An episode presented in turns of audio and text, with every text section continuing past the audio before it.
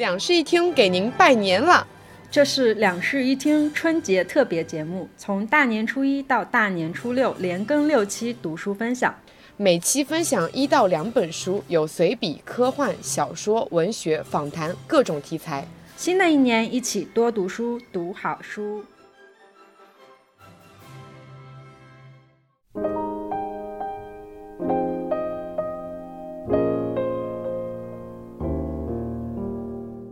大家好，欢迎来到新一期的两室一厅，我是陈一日，我是 Sunny。现在已经快收尾了。嗯，然后我们看着我们的读书节目的播放量一期比一期差，可见春节是真的没有人读书，也没有人听播客。是的，就这样吧，大家爱读不读吧。嗯，气死了。嗯，我们也要越来越敷衍了。嗯，那我们就直接进入正题吧。我们哪一期不是直接进入正题的？好，我只是在开头撒个脾气而已。好的，啊，今天我阅读的这本书叫做《开场》，它是一本女性学者访谈。这本书呢是由《新京报书评周刊》编写的女性学者访谈录。《新京报》其实在之前，他们已经在他们的媒体上面，呃，发这个单篇的访谈录发了很久了。然后在去年的时候，终于把这个十来篇就直接做了一个合集。发表了出来。其实我隐约之前在他们那边看过，就是最早开始发的时候，我看过一篇包慧仪的，因为当时在看那个，但是还有书籍，对，但是还有书籍的时候，对他印象很深嘛。然后《新京报》当时做了一个他的对谈，之后我就点进去看了。我只看过那一篇。哎，说起来，我们上一次去徐汇图书馆，然后我们发现它的三楼有一个书架上面的书摆放的看起来很奇怪，但实际上是根据《但是还有书籍》的第一季跟第二季的内容去摆放的。对，我觉得能发现的那个像我们这样的读者一定会觉得很妙。嗯，这本书一共涵盖了十一位女性学者的访谈。然后里面应该有很多人，其实是大家已经非常熟悉的名字。我举个例子，上野千鹤子，这是前一阵子非常火的女性主义极限》的作者，《始于极限》的作者。然后戴锦华老师也是，大家应该都知道，嗯嗯，非常厉害的女性导演。对对对对对，还有邓小楠、陆叶、贺桂梅，这些都是大学的教授，也是非常非常厉害的学者。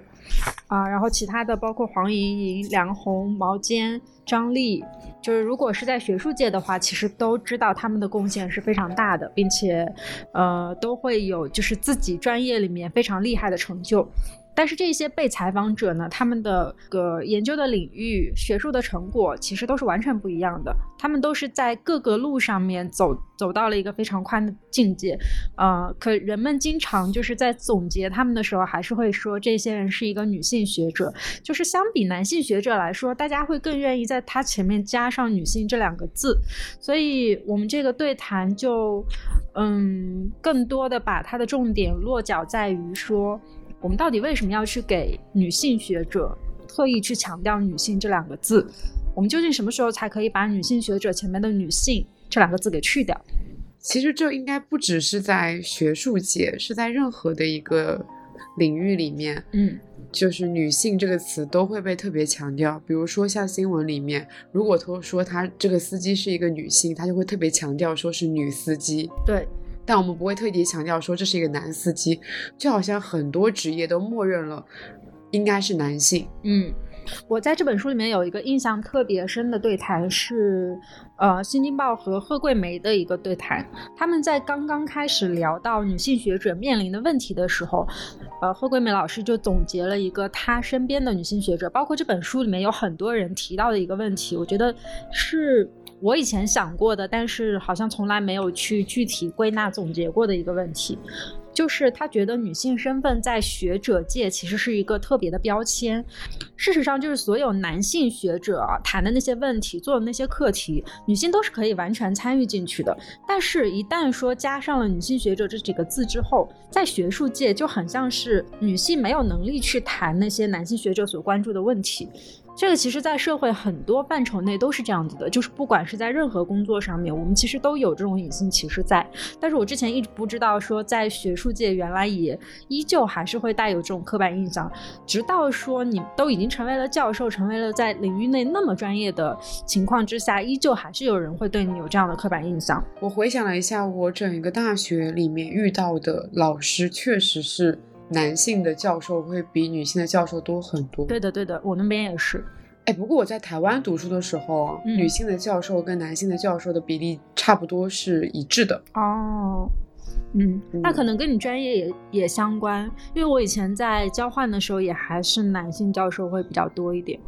可能国外的学术氛围会比我们现在的状况要稍微好一点，因为他们的女性觉醒比我们要早嘛。但是我觉得在学术界，可能依旧最顶尖的那一波人，还是就是存在一个性别偏差的问题。嗯嗯，所以说贺桂梅老师就是说，她希望自己的研究格局最好是不要受到女性学者身份的限制。所以呢，她嗯就是在朝着这方面去做努力。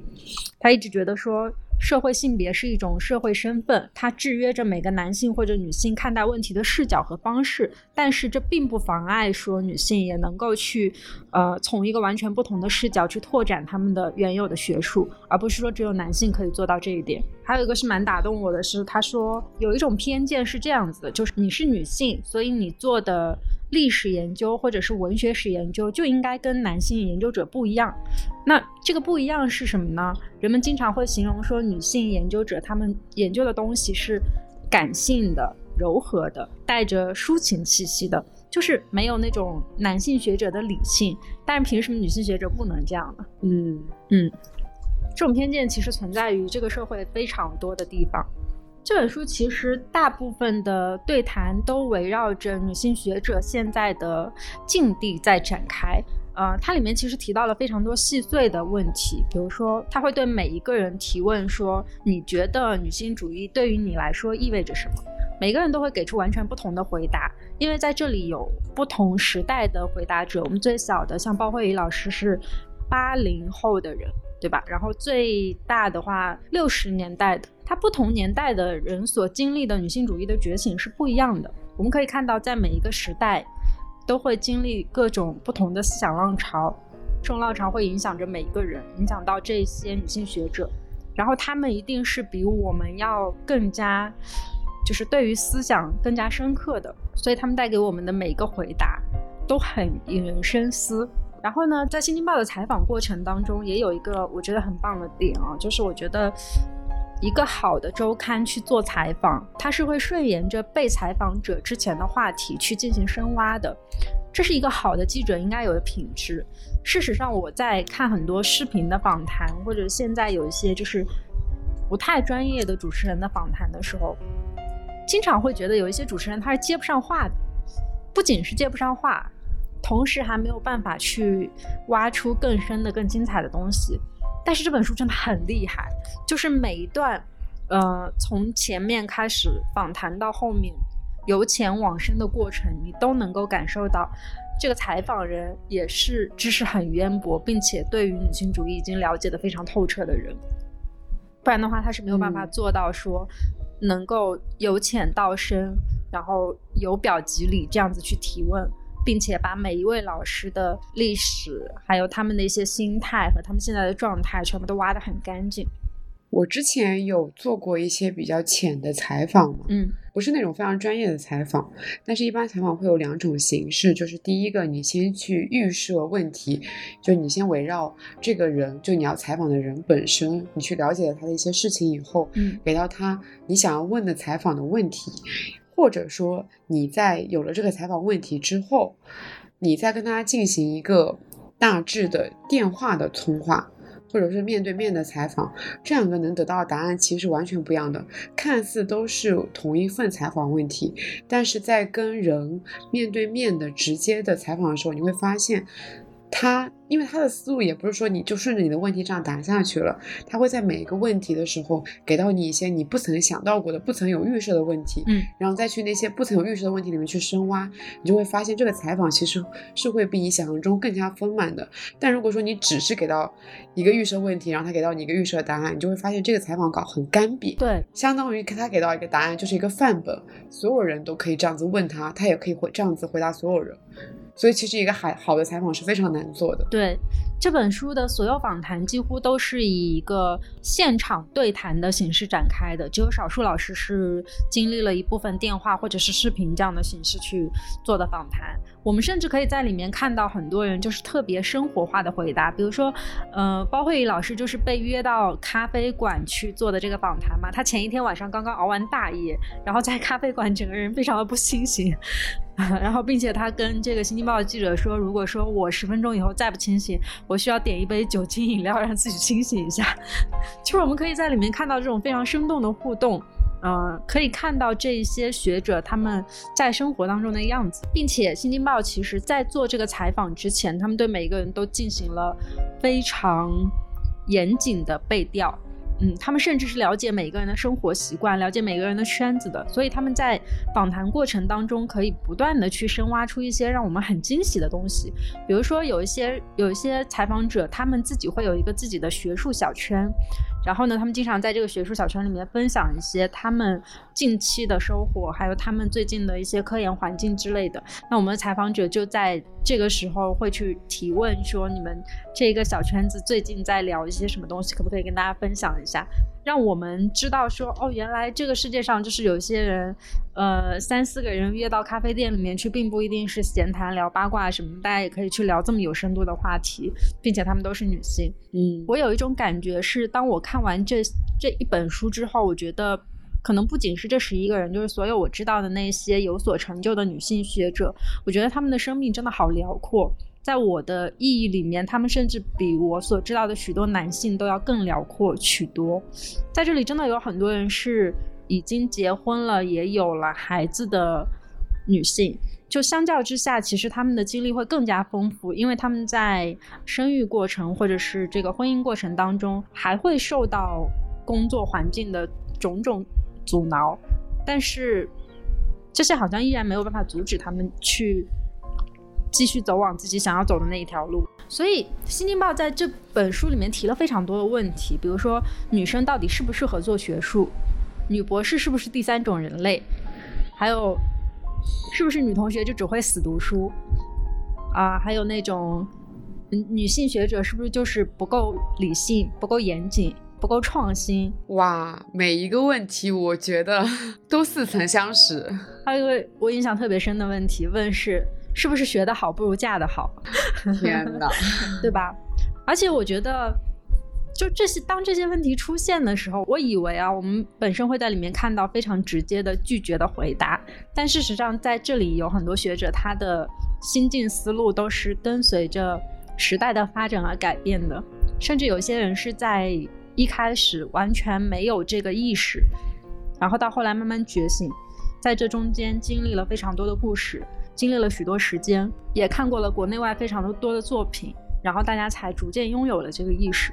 而不是说我在一开始就已经去研究这些东西，还挺真实的。对，嗯，如果说要谈女性觉醒这个概念的话，应该最早一批觉醒的女性一定是学者。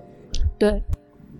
他们必须得从已经觉醒的女性那边去获得知识跟力量，他们才能去不断的质问自己。其实刚才那一些问题，我觉得在他们整个生涯里面，应该是有一个慢慢的质问的过程的。可能一开始他们得到的答案是否定的，就随着他们的女性觉醒，是随着这个时代的变化，他们得到越来越多肯定的答案。对，然后这一本书的意义，感觉就像是一种觉醒的力量。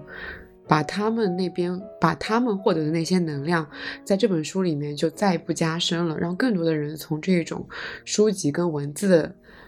力量里面去获得一种觉醒，我觉得还蛮有意义的。对，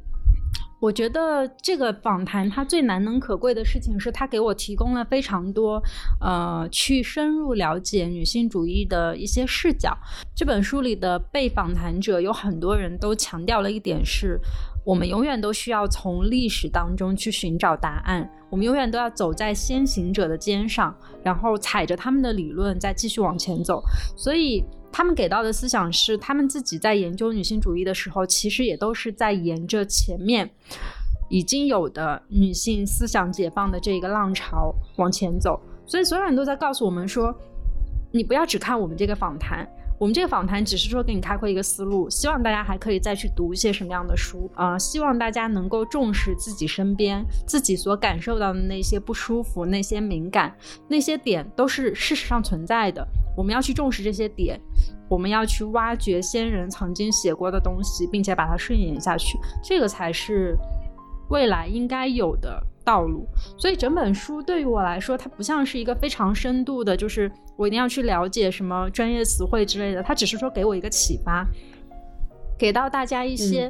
嗯，我们原有的固定思维里面的一些启发。比如说，我有的时候其实不会意识到工作场景里面会有什么样的歧视，或者学术场景里有什么歧视，但是在我读到这些访谈之后，我才突然间意识到说，哦，原来之前我经历的这些东西，它是有性别身份存在的。原来我也曾经遭受过这样的让我不舒服的歧视，但是被我忽略了。嗯，可是啊，说到性别这件事情，我会觉得，就包括女性主义这件事情，在我们当下这个时代啊，我觉得它现在有一点点畸形的意味。其实我们之前的博客里面有讨论过，很多事情一旦涉及到性别对立，一旦拉到了性别对立这个这个位置上面来，它就开始变得。很奇怪的意味，我觉得大家可以敏感，但是绝对不要偏激。现在最大的问题就是，只要谈到女性主义，就会有偏激的一面，他就没有办法平等的去面对这个词，去面对一个事情。大家可以敏感的把问题指摘出来，但是我觉得是需要去思考的。我觉得对于这件事情来说，呃，我自己个人一直以来有一个见解是。我永远都觉得，我们需要去解决的那些女性问题，是人类所需要共同面对的问题，而不是我们这个群体单独要去面对的问题。如果说有一个问题它出现，然后仅仅只是一波人他要去面对，另外一波人会觉得没有什么需要解决的问题的话，其实这个可能就会发展成刚才我们说到的那种偏激。但是有一些问题是全人类都需要去面对的，比如说我们的女性权益如果得不到保护的话。未来孩子会越来越少，这些问题其实它是会影响到男性和女性两种两种人的。我们一定要好好的去把这些全人类的问题去解决。那么他们的根源其实还是女性主义的一些东西。这个时候女性主义就会变得很客观、很中立，而不是说一种很偏激的立场。所以这本书有一个好的点是，他会建议我们说去了解一个。客观中立的东西，了解那些史实上面学者已经写出来的，他们所认为能够改变的方式，而不是说让大家在生活里面强行的去，呃，找出一些对立的点。因为人类是要共同进步的，不是说我们要分成两边互相掐架，这样非常没有意思。要和平嘛，嗯嗯。所以我在读这本书的时候，真的觉得很多女性学者。就是好温柔，对，嗯。然后我想讲的有一个点啊，是在这本书里面有一个让我一直觉得非常诧异的事情。读到前几章的时候，我还觉得是个例，但是读到最后的时候，我发现整本书的学者都有这个，就是都有这个状态，就是他们大部分都会去拒绝性别标签，他们会跟呃记者说，他们很排斥在学者前面加上女性这两个字。在这本书的开头里面，我们的访谈者，我们的这个采访者叫做青青子，他有写一段话，他说：“希望这本书带给你的，正如他所带给我的那样。我们回望他们走过的路，不仅因为那亦是我们的来路，也因为没有人可以从自身中发明自己。我们始终走在他们走过的路上。希望有一天，我们不必在学者前面加上女性二字。所以，其实。”真正的女性主义应该是要做到去性别化，而不是要去强调性别。对，嗯，我发现很多书现在越来越开始都在说这同一件事情，我觉得这件事情真的非常重要，它会让很多人在偏激的路上面可能能够拉回来一点点。嗯，然后这本书里面还会有一些比较有趣的部分，是他们会采访一些呃这些学者作为普通女性的生活点滴。呃，会聊聊他们生活当中的烦恼啊，还有他们在学术经历的一些困难啊、压力之类的，就是很全方位的去展示一个非常饱满的人吧。嗯、甚至会聊到他们的家庭，就是我刚才所说到的他们的婚姻、他们的孩子，呃，他们在职场和家庭、社会之间来回切换的角色的这些压力呀、困难啊。啊我真的觉得很真实，就是在读完之后会有一种会有一种很亲切的感觉。我这两年还挺爱看人物采访的，不不就是包括像《新京报》，然后还有《南方周刊》，然后还有人物，就他们的人物采访写的都好好。对，他把一些人的外在的那些光环都给去掉以后，给你展示一个他真实的生活中的普通的那个样子。我觉得打动我们的其实反而是他最普通的那一面，他最生活化的那一面。嗯。嗯，像人物，他就写过很多篇关于那种闪闪发光的那种大明星的人物采访稿。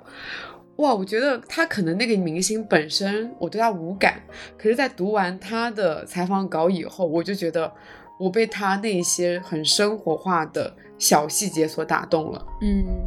嗯这整本书其实给我最大的感受就是，我觉得这是一本我会在未来很多个时刻可能重新拿出来看一看的书。它会让我觉得很平静，然后也会让我觉得，呃、我自己身上所遭受到的一些不舒服，未来都能够得到更好的答案。今天我想分享的一本书叫做《我就是这样变笨的》，它的作者呢是法国的小说家马丁·帕日，但他大学的时候其实主修的是人类学，同时研读法律、心理学、语言学、哲学、艺术史等专业，就是一个有非常多学识的小说家。然后呢，这本书里的主角跟他一样。我们的主角呢是二十五岁的安托万，他同时拥有着拉米与硕士学位、生物学本科学位以及关于电影研究的硕士学位，还有其他众多的文凭。我所以我觉得他这个小说人物啊，其实有有一部分就是在影射他自己，映射他自己。是的，然后呢，在他的整一个家里面有非常多的文化珍宝，嗯就是有数百本的小说、理论著作、字典、百科全书、唱片以及几公斤的课本，所以他是一个非常聪明且热爱知识的，可以说是天才吧。嗯，可是他不快乐。因为他的聪慧和敏感，他就会想要研究这个世界上所有的谜题，他对所有的事情都很好奇。可是，在解开谜题以后，他就会对这个世界的阴暗感到再次的失望，所以他决定要改变，他想要变成世俗意义里快乐但是愚笨的正常人。变化的第一步是他决定要去酗酒，他觉得沉浸在酒精的世界里面可以变得麻木不清醒，但是他从来没有喝过酒。那么要怎么样开始酗酒呢？他就去图书馆里面借阅了大量跟酒精有关的知识，什么东西那种类似于像 烈酒百科全书 一样的那种，就是他所有的知识都是从书里面去获得，或者电影里面去获得的。他一直以来都是他们那个图书馆里面的最佳年度读者。所以你看，一个人要学酗酒，居然去图书馆里面借了非常多的百科全书，太离谱了。他就学习了大量的酒的知识以后，他决定去实操了嘛，然后就去了酒吧。他看到一个男人点了十一杯酒，他通过他的知识判断出来那些酒分别是波特、杜松子 等等等等。他觉得那那一定是一个酗酒专家，他就决定去拜师学艺。他们在进行了一大堆的关于就是酒的理论的讨论以后，最后得出来的结论是他没有办法通过这个办这个方式来让自己变得麻木。其实主要原因是因为他发现自己喝了半杯啤酒以后酒精过敏，他就进了医院，他就行使了他的第二步。第二步，他决定自杀。可是偏偏呢，他进医院的时候，在他隔壁的那一个人，他是一个自杀专业户，他跟他说，自杀的成功率非常的低。他在整个人生里面尝试过无数种自杀的方式，可是每一种都失败了，并且每一种最后都造成了别人的死亡。比如说他去跳河，结果救他的人过两天得了肺炎死亡了。然后他从埃菲尔铁塔就是跳下来以后，他自己没有死，但是砸死了一个路人，他就觉得自杀是一件成功率非常低的事情。但是呢，他还是介绍我们的男主角安托万，就是去上了一个关于自杀的培训班。这本小说就是充满了讽刺荒诞，从开头到结尾都是这样子的。这是他第二部，他决定去自杀，但他去上了一个培训班，在那个培训班里面，老师教导了他们各种自杀方式，要怎么样去提高他的成功率，就是讲解了，就是那个自杀的原理，比如说你要。上吊的话，你要打一个什么样的很牢的结？然后如果说你要割脉的话，你要怎么样精准的割到那个地方？如果说你要开枪自杀的话，你要选用什么样的枪支？你要对着哪个位置去自杀？就学习了各种理论知识以后，他觉得他放弃自杀这件方式了。为什么？其实关于他为什么放弃自杀这件方式，我有一点没读懂。我感觉是因为他觉得。他已经看透了自杀这件事情，反而觉得自杀不是他最后要想达到的目的。哦，他只是想要变得变成一个正常人。对，然后他曾经以为自杀是唯一的方式，可他现在意识到自杀并不是唯一的途径，甚至说并不是最佳的答案。嗯，都失败了以后。他说他已经受够了这种敏感的观察力，这使他对人际关系产生了愤世嫉俗的印象。他想活着，不去理会生活的真相，只是单纯的活着。变笨是他最后的救赎，并不想变成一个彻头彻尾的傻瓜，而是想在生活的混沌中稀释自己的智慧成分，让自己不要总是分析去审视一切。这是他的最终目的。所以第三步，他决定变笨。他怎么样决定变笨呢？他决定去找医生切除一半的额叶来变笨。但是医生，医生就是觉得这样的方式不 OK，他就给他开了一种叫做快乐扎克的药片。他自始至终没有说这个药片到底是什么。其实我一直就是觉得他可能会揭晓说这个药片实际上可能是什么维他命 C 之类的。我觉得这种药片可能更像是一种意象，像是一种催眠术，就告诉他，如果说你吃下这个药片以后，你就可以变笨，你就可以解除你的那种聪明的行为，就像一种心理暗示。因为就是译者在这个翻译里面有说，快乐扎克其实是把法语里面快乐这个词汇就是换了一个说法，它其实就是意思就是快乐，嗯。然后他吃了这个药以后，他就决定开始解除他那些。聪明的行为，比如说他辞掉了大学里的讲课，把家里面所有那些文化珍宝，他是就是视为珍宝的东西，全都送给了朋友。他走进了他非常讨厌的，这辈子从来没有去过的麦当劳，去买薯条、汉堡和可乐，然后刷光了卡里面所有的钱，就真的好像变成了一个普通人，变成了一个正常的普通人。嗯，机缘巧合之下，他成为了一个股票经纪人。非常好运，他的好运是他其实全都是凭直觉去操作的，然后买进买出全都是凭直觉去操作的。他获得大量金钱的那一次，是他意外的把咖啡杯洒在了他的键盘上面，然后键盘就噼里啪啦的一顿操作。在他再一次打开电脑的时候，发现他的账户上多了非常多的钱，大量的钱。他从此就过上了奢侈的生活。他真的如自己所愿的丢掉了自己所有的聪慧，嗯，顺着自己的直觉。过上了那种快乐的生活，世俗意义上快乐的生活。所以这本书是一个讽刺小说，是吗？很讽刺啊！但是这边并不是结局，最后那个结局呢，是他。其实里面有一段话我非常的喜欢，他说的是。他身上具有一种温柔的羞涩，他像珍惜自己残留的幼稚一样珍惜的这份羞涩。在他看来，一个人是如此广阔和丰富。这个世界上最虚荣的事情，就是在面对他人、面对每一个人所展现出来的未知和不确定性时过分自信。他觉得自己是有那份羞涩的，所以他并不会在面对他人跟面对每一个人时，面对那些未知跟不确定时去展现那种过分自信。嗯。但是呢，在他慢慢的变成一个正常人的过程里面，他的这个羞涩，不知不觉就变成蝴蝶飞走了。他丢掉了他珍视的这一份残留的幼稚，丢掉了他这一份珍惜的羞涩。所以其实，嗯，他发自心底应该是更喜欢聪明的自己的，他只是觉得聪明的自己让自己很痛苦。哦，所以他其实是寻找到了在聪明的时候让他痛苦的那个点，然后把那个痛苦的点丢掉了。这么说吧，他最后的结局很妙的是，他就是也不是已经过上了奢侈的生活了吗？嗯。可是呢，突然有一天，他收到了自己曾经非常喜欢的福楼拜的书信集。嗯。他收到那份书信集以后，那个东西就很像是，嗯。浮士德里面的那个恶魔一样，感觉就是不停的吸引着他，但是他就为了埋藏掉这一份吸引力，他就把它就放在了一个一堆灰里面，一堆土里面，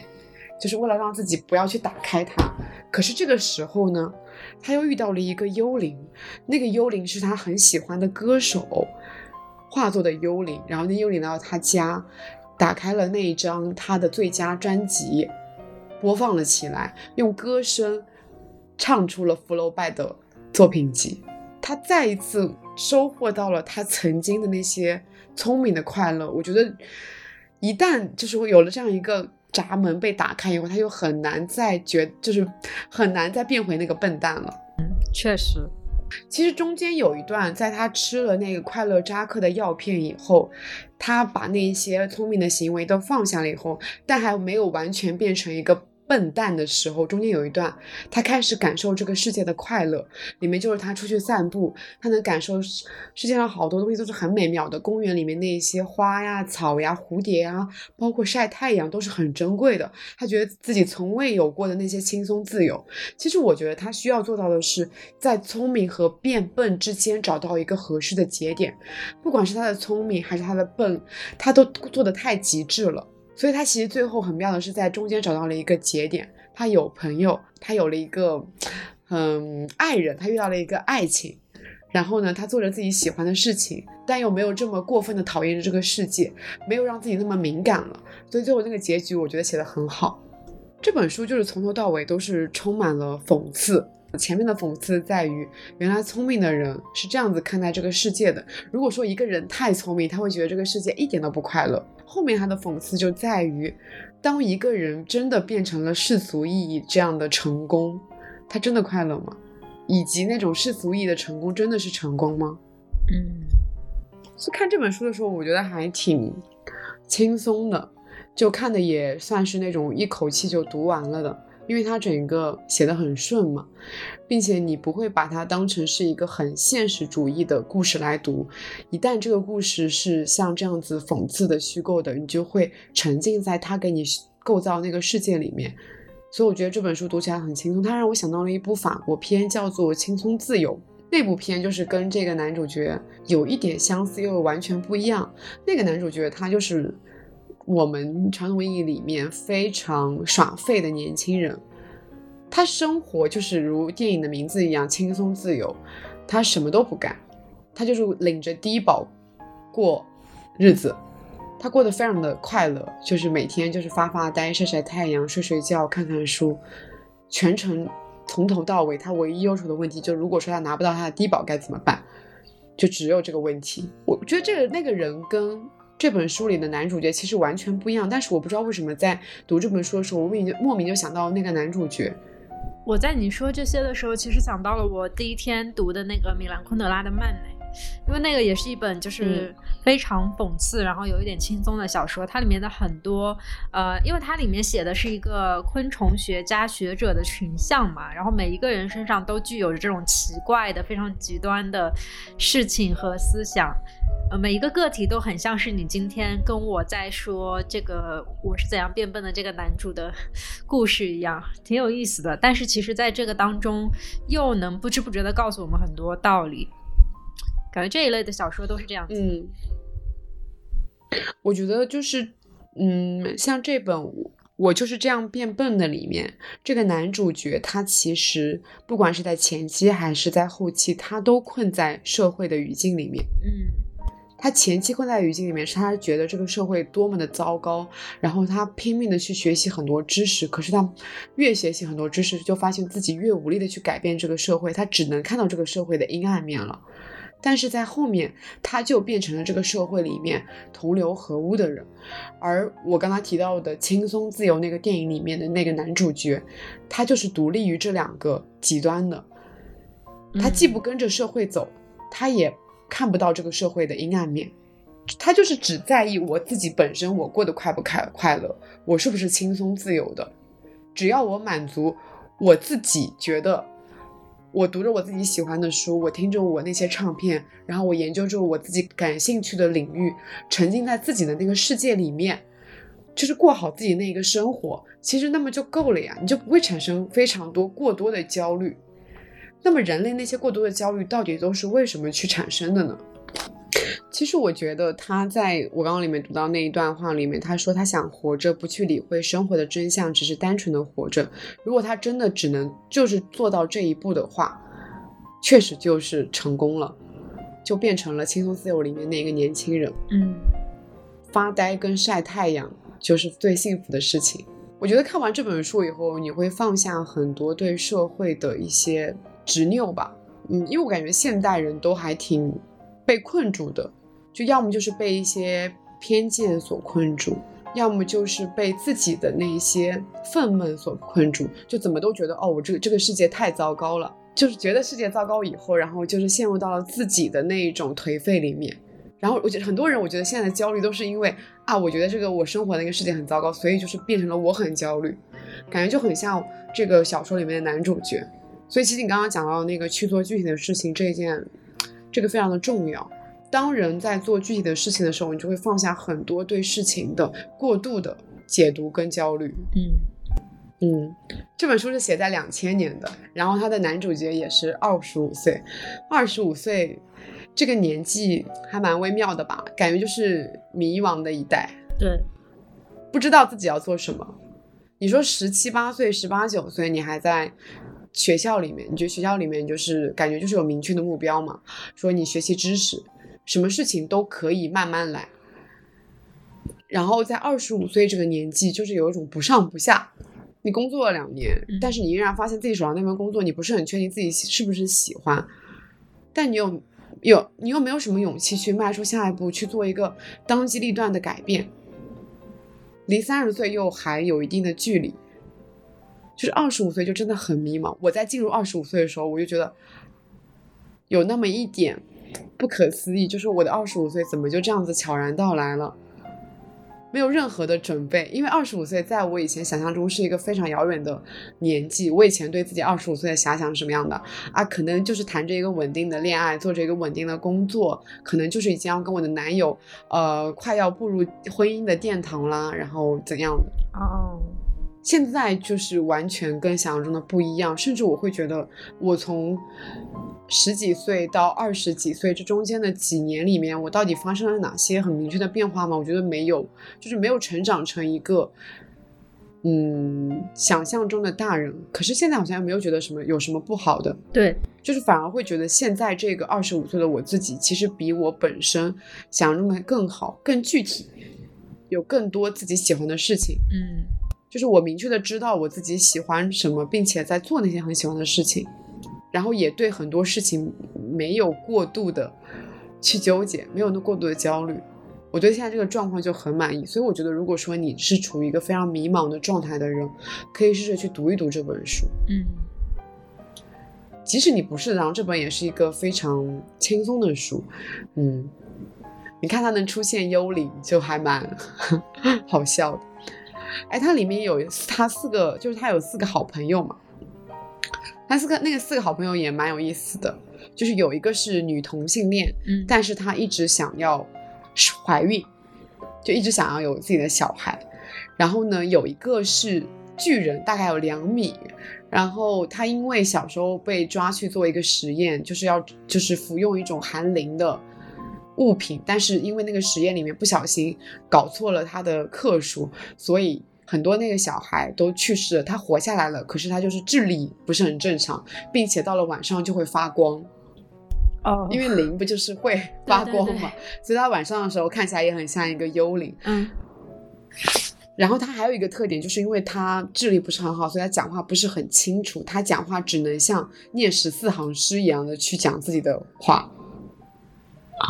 然后他还有一个朋友，就是他把所有的文化珍宝都送出去的那个朋友啊，嗯那个朋友呢是他的一直以来的一个辩论的对手，他们其实所有的事情他们都是不和的，可是就是因为他们那种不和，让他们一直做朋友，因为他们可以一直辩论。但是在男主角变笨以后，他就跟这几个朋友都渐行渐远了，因为他们需就是他变得没意思了。嗯嗯，他那几个朋友我觉得也都还蛮有意思的。嗯，总体来说，就是一个读起来蛮流畅的一个小说。嗯，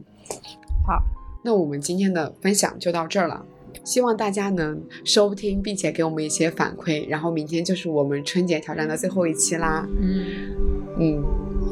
好，那我们明天再见吧。那我们就明天再见吧。拜拜。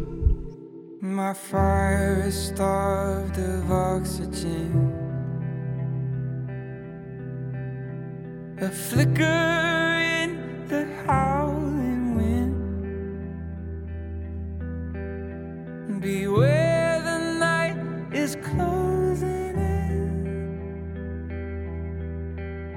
if I fall asleep, the shadows win. Where the darkness came to take my faith. It tried to steal my words to pray. My love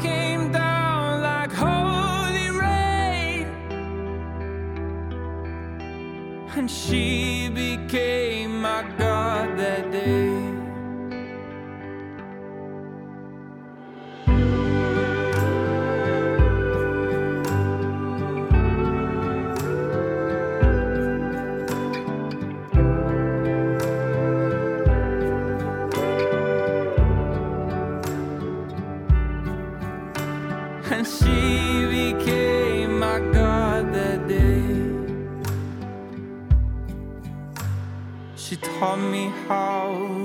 think out loud,